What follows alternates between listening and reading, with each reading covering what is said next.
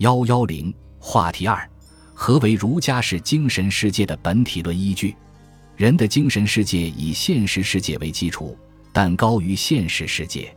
对于超越的精神世界，必须找到本体论依据，方能证成。于是，周敦颐由精神安顿是否有儒家模式的话题，引出何为儒家式精神世界的本体论依据的话题。同以往的儒家相比。周敦颐有了自觉的本体论意识，为建构儒家的本体论学说，他选择的路径是同道教进行本体论层面的对话。他出道入儒的思想轨迹，在《太极图说》中得到集中的展现。他开发《易传》和《中庸》的思想资源，参照道师陈抟传授的《无极图》，画出《太极图》，并撰写《太极图说》，论述宇宙本体。世界生成和万物变化过程等先儒不甚注意的问题，建立了一个简洁明了而又精致系统的理学世界观。他在《太极图说》中写道：“无极而太极，太极动而生阳，静而生阴，静极而动，一动一静，互为其根，分阴分阳，两仪立焉。阳变阴和而生水火木金土，五气顺布。”四时行焉，五行一阴阳也，阴阳一太极也，太极本无极也。五行之生也，各异其性。无极之真，二五之精，妙合而凝。乾道成男，坤道成女。二气变感，化生万物，万物生生而变化无穷焉。为人也得奇秀而最灵，行既生矣，神发之矣。五性感动而善恶分，万事出矣。圣人定之以中正仁义而主静，利人极焉。故圣人与天地合其德，日月合其明，四时合其序，鬼神合其吉凶。君子修之吉，小人备之凶。故曰：立天之道，曰阴与阳；立地之道，曰柔与刚；立人之道，曰仁与义。又曰：原始反中。故知死生之说，大哉义也！思其至矣。他把由无极、太极、阴阳、五行、男女、万物等范畴构成的逻辑结构，看成宇宙万物生成变化的图示。他认为，宇宙万物是由一个抽象的本体发生出来的，这个本体就是无极、太极。无极一词出自《老子》，太极一词出自《易传》。无极和太极在周敦颐哲学中是同等程度的范畴，他并用二者反映出他出道入儒的思想轨迹，但他并不是二重本体论者，二者都是对最高本体的称谓。就本体的抽象性来说，叫做无极；就本体的实体性来说，叫做太极。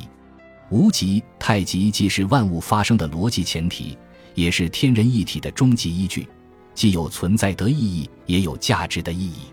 尽管周敦颐的本体论尚不是明确的价值本体论，还带有抽象本体论的痕迹，但他毕竟率先讲出儒家的本体论，扭转了以往儒家不大讲性与天道的风气。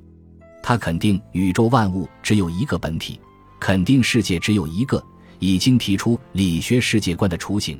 至于这个本体如何称谓，那只是一个技术的问题。是后人如何进一步发展的问题，在无极太极本体论学说中，包含着天理的意思，但周敦颐毕竟没有把天理视为最高范畴与核心范畴。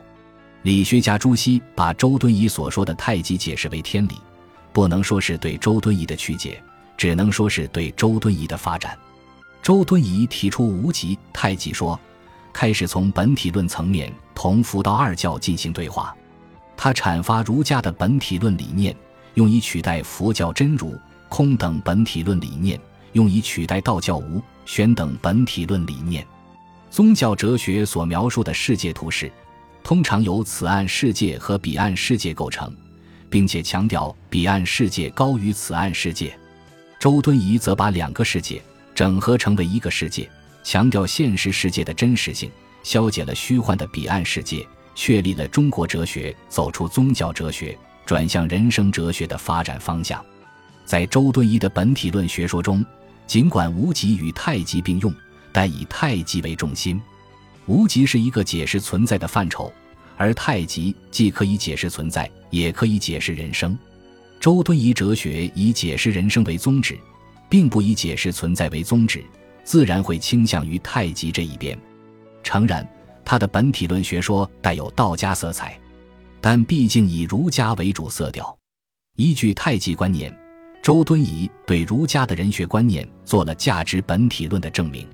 在《中庸》里有许多关于诚的论述，但没有明确的从价值本体论的高度加以论述。周敦颐推进了中庸的思想，把诚提升到了价值本体论的高度。他说：“诚者，圣人之本。”他认为，诚来自前缘，秉承无极之真、二五之精，乃是至高至善的人生境界，是每一个儒者所应当追求的价值目标。在至诚境界中的人，也就是圣人。圣人定之以中正仁义而主敬，立人极焉。人极的意思是众人学习的楷模，他把圣人说成是人极，为众人规定了中正仁义而主敬的做人准则。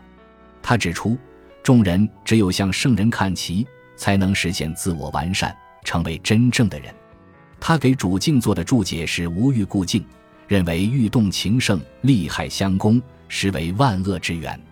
他已提出理学存理灭欲说的基本思路。确立了理学家特有的价值取向。